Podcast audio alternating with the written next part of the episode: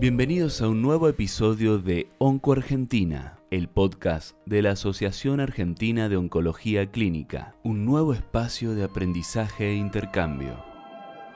Este episodio es presentado con el apoyo de Barifarma. El tema de hoy, tumores neuroendocrinos bien diferenciados de páncreas, opciones de tratamiento formas de presentación y clasificaciones con importancia clínica, opciones farmacológicas en enfermedad avanzada. Hola, mi nombre es Federico Esteso, soy oncólogo clínico, miembro de la Asociación Argentina de Oncología Clínica, y en el día de hoy les doy la bienvenida a este podcast en el que trataremos tumores neuroendocrinos, con el auspicio de Barifarma. Para esto tenemos el agrado de contar con, con un colega, con, conocido por todos ustedes en el medio, por Juan Manuel O'Connor, que es el jefe de Oncología Digestiva del Instituto Alexander Fleming y es miembro del grupo Argentum, justamente un grupo que, trata este tipo de tumores hace muchos años y ha logrado un trabajo conjunto. Buenos días, Juan, ¿cómo te va? Hola, ¿qué tal? Bueno, un gusto y gracias por la invitación para hablar de este tema. Por favor, un, honor para nosotros. ¿Nos querés poner un poco en contexto eh, cuando hablamos de tumores neuroendocrinos? De, ¿De, qué estamos hablando? Tumores sabemos que son muy poco frecuentes en la práctica asistencial pero si nos puedes contextualizar esa epidemiología el marco mundial y por ahí también nacional y los datos que puedas tener. Sí, claro, Fede. Bueno, los tumores neuroendocrinos eh, históricamente se han denominado neuroendocrinos, que a veces genera todavía alguna, alguna confusión por compartir algunos antígenos de membrana que son eh, similares a los del tejido nervioso, eh, aunque claramente, digamos, uno debe, identificar que es un tipo de patología eh, bastante heterogénea. Algunos por eso prefieren llamarlo tumores eh, endocrinos o neoplasias endocrinas para ponerlo más en el, en el contexto. Claro que, ¿por qué venimos los oncólogos digestivos en el tema de los neuroendocrinos? Bueno, porque el tejido, eh, estas células enterocromafines, digamos, que define un poco la característica desde el punto de vista de la patología, está dispersa a lo largo de todo el organismo pero el 75% de las mismas se encuentran dentro del tubo digestivo, o sea que es predominante en, este sitio. Puede haber un tumor neuroendocrino de origen broncopulmonar, por supuesto, de origen geniturinario, eh, compromiso de otros órganos, pero eh, uno tiene que tener en cuenta que la, mayoría son de origen gastroenteropancreático. Por eso eh, gran parte del grupo viene de la oncología digestiva. En distintos países del mundo, inclusive los tratan otros especialistas, podemos entrar un poco más en el tema de, las distintas especialidades, pero un poco eh, a, la pregunta puntual, más allá del origen y las células enterocromafines, la, lo que vemos desde el punto de vista de la incidencia es que existe un incremento en la misma. Y aquí participan dos factores. Uno, eh, los hallazgos de tipos incidentales, como pueden ser en tumores con hallazgo de endoscopía, que se hacen mucho más frecuentemente, tanto del tracto superior como la videocolonoscopía, y el otro por, el, por hallazgo en imágenes. ¿sí? Eh, se hacen más tomografías, ecografías, entonces se encuentran algunas de estas lesiones que ya el imagenólogo a veces lo, eh, lo identifica como un posible tumor neuroendocrino. Eso es lo que habitualmente, Juan, hablan de incidentalomas, ¿no es cierto? Es la pesadilla de, los médicos asistenciales. Exactamente, y, ya por la información que existe, ya viene en el informe, por ejemplo, el médico imagenólogo lo dice compatible por sus características de tinción, de tamaño y, morfológicas, compatible con un tumor neuroendocrino. Entonces, claramente existe una incidencia. Se habla de entre 6 a 7 por cada 100.000 eh, por lo menos de, eh, en, estadísticas tanto eh, que provienen de Estados Unidos como de distintas series o registros europeos. O sea que esto es un poco, por eso, como decía, si bien es, difícil definirlo, pero son raros, pero no tan raros. No tan raros. Desde el punto de vista práctico, porque lo, lo vemos en nuestra práctica. Y desde el punto de vista de la clasificación, Juan, uno los tiene que clasificar según la localización del tumor primario, ¿Qué nos puedes contar de esto, de la patología? Claro, bueno, ese es un tema muy importante, que nosotros lo discutimos muchas veces. Uno tiene que tener en cuenta porque la localización es un factor pronóstico. De hecho, eh, en los estudios clínicos, hasta hace algún tiempo, no se los estratificaba por localización. Y hoy en día, a punto de evidencia, de, evidencia más reciente, por ejemplo, por mencionar un estudio, el Radian 4, por ejemplo, los estratifica por localización. ¿Por qué? Porque los gastrointestinales tienen una historia natural y una evolución diferente, por ejemplo, a los pancreáticos. Y es diferente a los de origen broncopulmonar, digo como los tres grupos predominantes eh, en, nuestra práctica. Y no olvidarse, porque también sucede, que existen algunos tumores de, origen o primario desconocido, que en las distintas series están reportadas entre un 10 y un 15% de los casos, por supuesto que es por, exclusión una vez que uno hace todos los estudios de estadificación adecuada. Pero eh, esta característica es importante a la hora de definir pronóstico y estrategia de tratamiento, Y eso sería con la localización. Tengo entendido que hubo alguna modificación en la clasificación histológica también eh, en los últimos años, ¿no? En esto de lo que hablábamos, un poco confuso para los que no estamos muy en tema, entre tumores neuroendocrinos, carcinoma neuroendocrino y las diferenciaciones, que eso me imagino que después impacta también en tratamientos. Claro, bueno, el segundo tema importante es poder estratificarlos adecuadamente. Entonces, globalmente decimos tumores, o de forma más apropiada sería neoplasia endocrina bien diferenciada versus neoplasia endocrina poco diferenciada. Y acá viene lo que vos mencionabas, la estratificación de los G1, G2 y G3. Hasta hace no mucho tiempo, todos los tumores eran denominados G3, o sea, por definición de alto grado, con un Ki67 mayor al 20%. Esta es la parte importante que ha cambiado en la clasificación, que si bien inicialmente fue descrita en los tumores neuroendocrinos pancreáticos, hoy está asignado a cualquier localización de las neoplasias endócrinas. Estos G3 pueden ser tumores bien diferenciados o poco diferenciados. Eso cambió porque, por definición, G3, hasta hace algunos años atrás, diría que tres o cuatro años, eran todos de alto grado. Hoy hay una subclasificación que habla de estas neoplasias G3, generalmente bien diferenciadas, con un Ki67 entre 20 y 55%, que no tienen eh, un índice mitótico eh, tan elevado, habitualmente de mejor pronóstico, para diferenciarla de los carcinomas neuroendocrinos. Estos carcinomas neuroendocrinos tienen Ki67 más del 55%, habitualmente gran volumen de enfermedad, un patrón más agresivo, tendrían un comportamiento hasta inclusive peor que los adenocarcinomas. Esa es la clave de que el patólogo nos diga eh, y de, tener todas las referencias posibles para poder estratificarlo adecuadamente. Pero, ¿Y esto, esto impacta en, un tratamiento distinto, Juan, en estos pacientes con enfermedad avanzada? Me imagino que la mayoría de ellos deben debutar con enfermedad avanzada, ¿no? Los pobremente diferenciados o los carcinomas neuroendocrinos. Absolutamente. las neoplasias bien diferenciadas tienen distintas estrategias terapéuticas, eh, como el uso de los análogos de somatostatina, la quimioterapia eh, en algunos casos eh, muy específicos, sobre todo cuando hablamos de, los pancreáticos, pero para los carcinomas neuroendocrinos, esta variante más agresiva, que habitualmente tiene mayor volumen de enfermedad, o esquemas de intensificación, son los que se utilizan habitualmente. Y te diría que como dicen los americanos, el típico o, lo clásico, el unmet need, hoy en día en esta patología son esos tumores G3 o esos carcinomas neuroendocrinos, porque hay eh, uno, digamos, más allá de, los esquemas de envase platino, eh, no tiene otra estrategia terapéutica útil, hay estudios en marcha, pero claramente tiene un comportamiento peor que el de un adenocarcinoma al cual uno está habituado a tratar dentro del tubo digestivo. ¿no? La chance de que se presenten con enfermedad metastásica también depende del, grado de diferenciación, Juan. ¿Es, encontramos más tumores localizados en los bien diferenciados o, no es así? Sí, en, los tumores bien diferenciados, claramente en, su mayoría son, son, son localizados. Acá hay, hay algunas diferencias y algún sesgo porque depende el especialista y depende eh, el, grupo que tenga mayor eh, actividad en esta patología. digo como ejemplo, en Argentina somos los oncólogos y por ahí venimos de la parte de la oncología digestiva.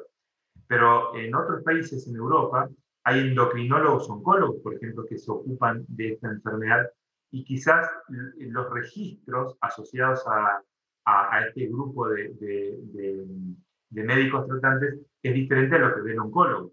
O en Francia, por ejemplo, o, en España, que si bien en España eh, lo, tratan los oncólogos eh, digestivos, están muy eh, de la mano de los endocrinólogos, como sucede en Suecia. En Francia, por ejemplo, los gastroenterólogos o los médicos de medicina nuclear. Entonces, cuando vos ves los registros o, o hablas con distintos especialistas, es posible que sean un poco más optimistas a lo que nosotros vemos en nuestra práctica. En nuestra práctica en Argentina, te diría que dos terceras partes de los pacientes que nosotros vemos tienen compromiso sincrónico, eh, tanto en bien diferenciados como en los carcinomas eh, neuroendocrinos, o sea, en los pocos diferenciados.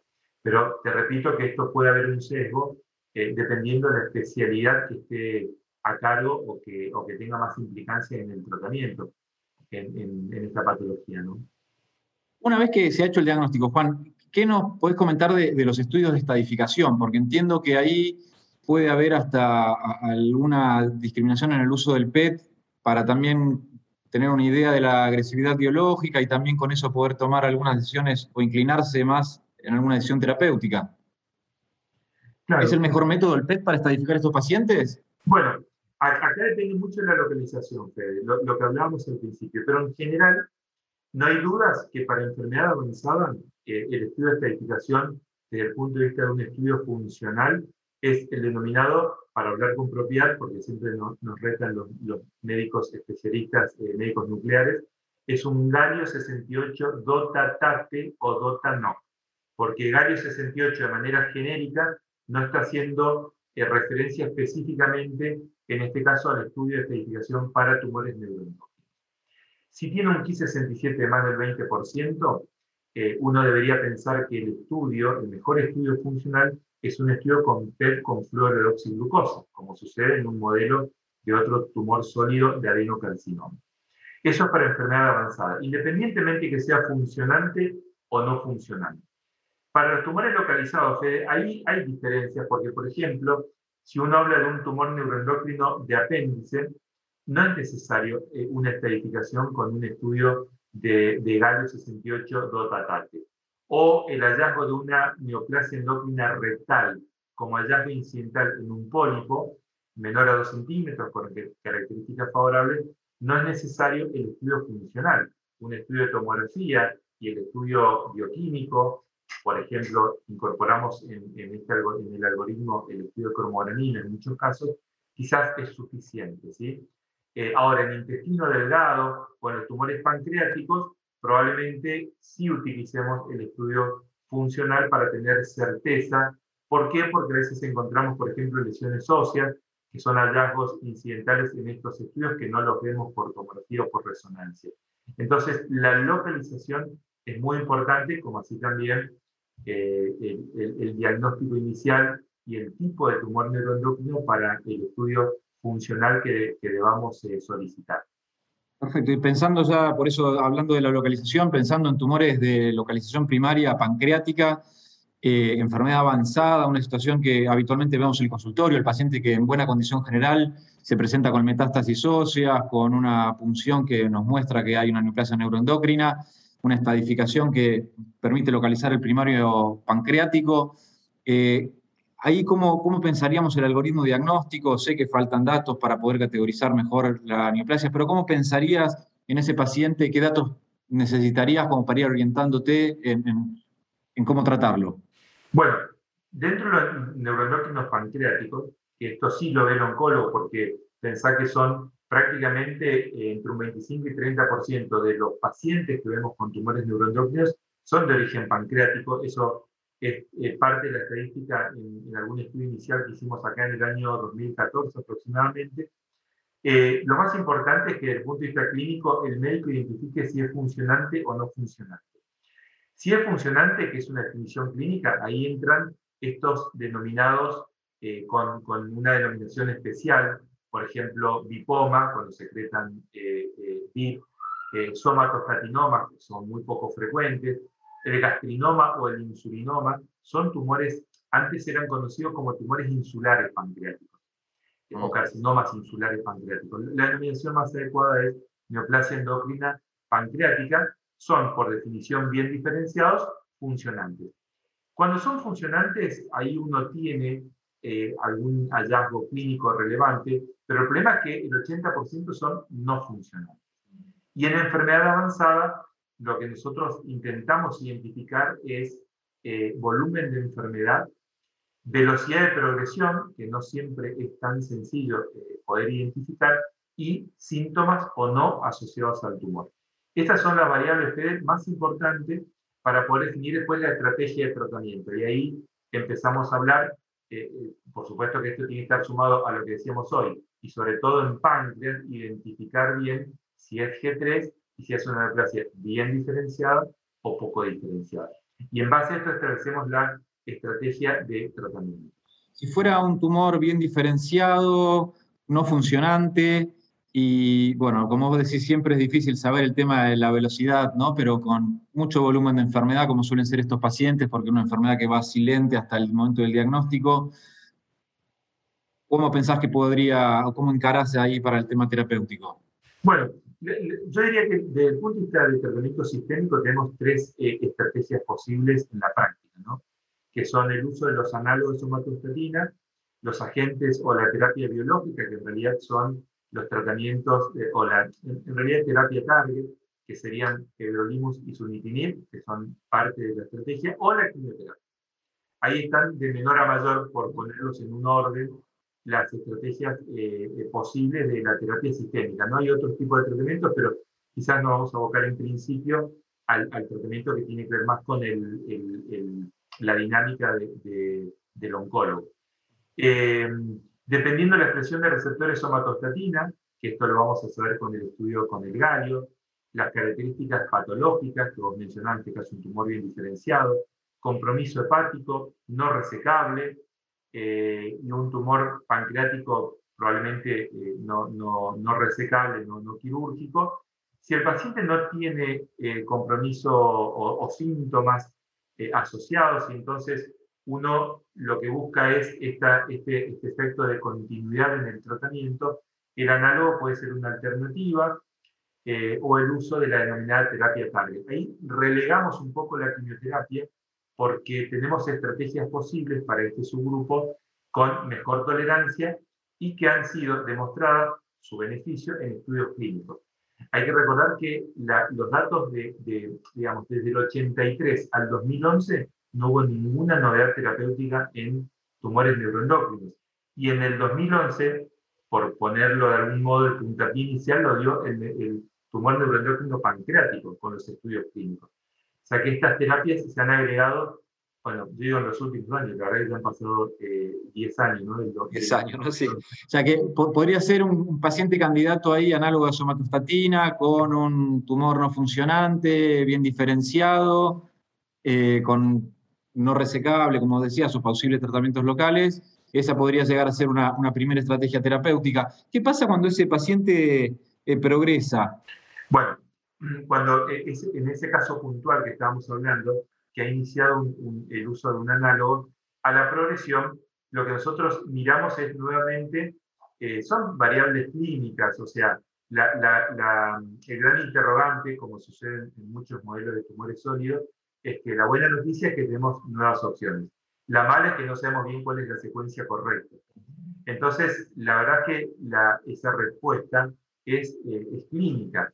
Si yo tengo un paciente que viene con lenta progresión, con enfermedad hepática más extrahepática limitada ganglionar, por ejemplo, oligosintomático, que ha tenido un buen control de enfermedad con el análogo somatostatina, por ejemplo, ahí es donde tiene un rol más importante la terapia target, everolimus o sunitinib. En los tumores pancreáticos, esto ha sido demostrado por dos estudios clínicos que fíjate que lo han comparado contra placebo, o sea que en ese escenario no había un estándar establecido. Eh, estas dos opciones no han sido comparadas ahí eh, cabeza a cabeza, digamos, y queda mucho en el juicio clínico y, juega mucho el rol artesanal, y por eso aprovecho tu experiencia para que me digas cuáles podrían ser los pros o los contras de un agente u otro, como para que uno en la práctica pudiera optar por alguno de ellos dos. Bueno, claro, en, los neurológicos pancreáticos tenemos los dos estudios que han comparado el neurolimus contra placebo y sunitinib contra placebo mostrando un diseño muy similar y resultados muy similares. eh, con sobrevía libre de progresión como punto final primario. Hay que recordar que en los neuroendocrinos se ha, eh, digamos, por consenso, se ha establecido que la sobrevía libre de progresión es el punto final primario de, los estudios clínicos. Entonces, la, eh, yo te diría que si uno tiene un tumor neuroendocrino pancreático funcionante, como es el insulinoma metastásico, sería la única indicación en la cual uno utilizaría everolimus eh, versus sunitinib en esa situación, porque se ha descrito un mejor control metabólico, justamente aprovechando el efecto adverso de la hiperglucemia eh, asociada a everolimus. Fuera de esa situación, por ejemplo, un tumor neuroendocrino pancreático no funcionante, eh, que ha tenido progresión luego de análogos o luego de quimioterapia. Ambos estudios han incluido el uso de quimioterapia inicialmente. Eh, sería una estrategia absolutamente razonable, eh, cualquiera de los dos, y ahí es donde miramos el perfil de toxicidad. Si el paciente ha tenido, sobre todo en esto, digo porque en esta época de pandemia, COVID, el tema de los infiltrados pulmonares, neumonitis potencial con el uso de verolimus, eh, quizás uno estaría más orientado a usar sunitinib con, con, dosis, porque también el oncólogo ya está más habituado al manejo de la toxicidad de, ambas drogas. Eh, si el paciente tiene hipertensión de difícil manejo, bueno, probablemente no sea para, para sunitinib y probablemente eso nos eh, orientaría más a usar everolimus. Pero acá el perfil de toxicidad, experiencia para el manejo de toxicidad, que no es algo menor para el médico que, que quizás no está en un centro de referencia y que es importante son, eh, digamos, son las variables que uno toma en cuenta para la decisión. ¿no? Perfecto. Estamos hablando siempre de los pancreáticos. Eh, entiendo que esta opción de, contar con sunitinib no está presente para los de otras localizaciones primarias, ¿es así? Exactamente. El estudio clínico, no, no muchos se acuerdan de esto, pero en el estudio eh, pivotal, cuando se, se, requería que tengan al menos dos respuestas como mínimo en el estudio fase 2 del doctor Eric Raymond eh, en pancreáticos y en los gastrointestinales. Bueno, en los gastrointestinales hubo una sola.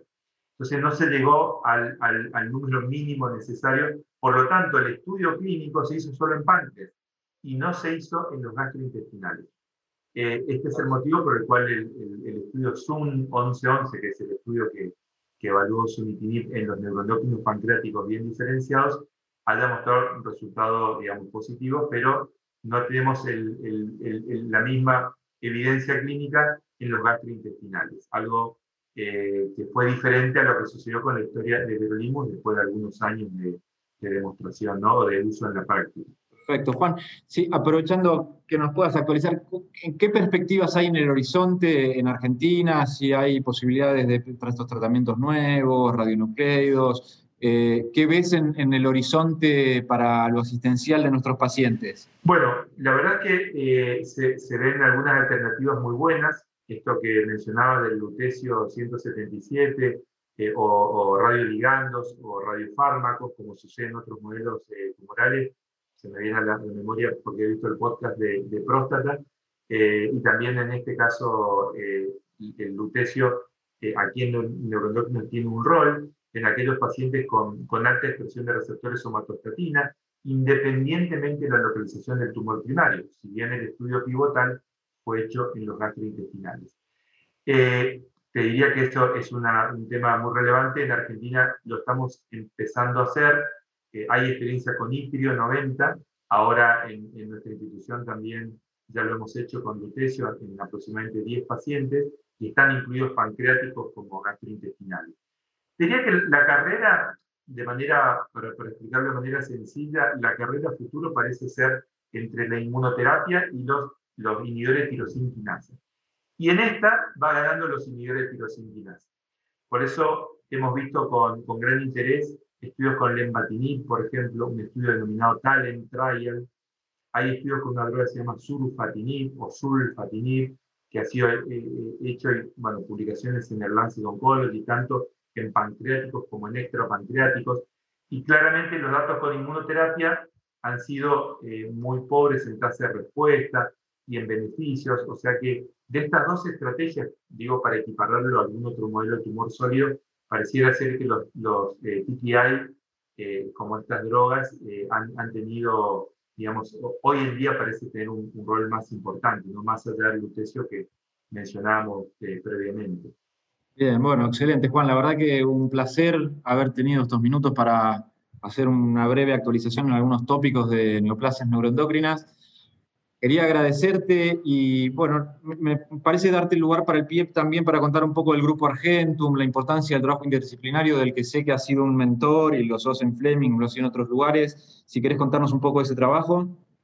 Sí, claro, bueno, gracias, Fede. Bueno, vos también estás participando ahora del grupo inclusive eh, este es un grupo que tiene su, su asiento principal eh, en el hospital público, en el hospital Udondo, ya con un grupo de trabajo que, también está en conexión con nosotros, desde lo privado, tanto en Fleming eh, como en el Sanatorio de los Arcos, a través del equipo de, de hígado, biliar y páncreas, porque también me parece, digamos, que es muy importante creo que como en otros, en otros tumores, ¿no? pero la verdad que el equipo multidisciplinario, acá hay que recordar que participamos los oncólogos, los endocrinólogos, los gastroenterólogos, los cardiólogos, un tema de la cardiopatía carcinóide que, que, no tocamos, pero que está incluido dentro del espectro de esta enfermedad, médicos de intervencionismo radiológico para embolización, quimioembolización, medicina nuclear, por supuesto que inclusive médicos clínicos por el control del diagnóstico con el síndrome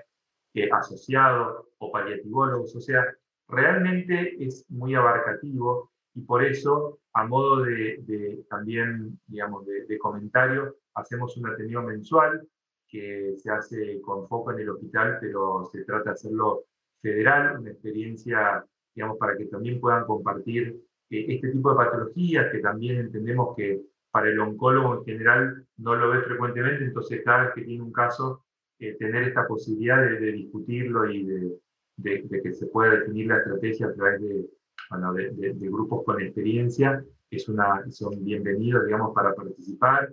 Y bueno, vos también has participado en, esto, en estos Ateneos, creo que, que siempre son eh, importantes para, para, poder definir ¿no? la, la mejor estrategia eh, para, para, el paciente y si no, sirve como terapia de grupo, como siempre decimos, para compartir a veces cuando tenemos pocas opciones. Pero creo que es la mejor manera de trabajar mucho más en esta, en esta patología.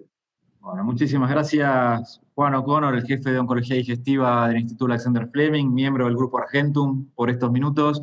Mi nombre es Federico Esteso, soy miembro de la Asociación Argentina de Oncología Clínica y con esto damos por terminado el podcast. Muchas gracias. Así pasó un nuevo episodio de Onco Argentina. Para conocer nuestras diferentes actividades científicas, los invitamos a visitar nuestra página web y a seguirnos en las redes sociales.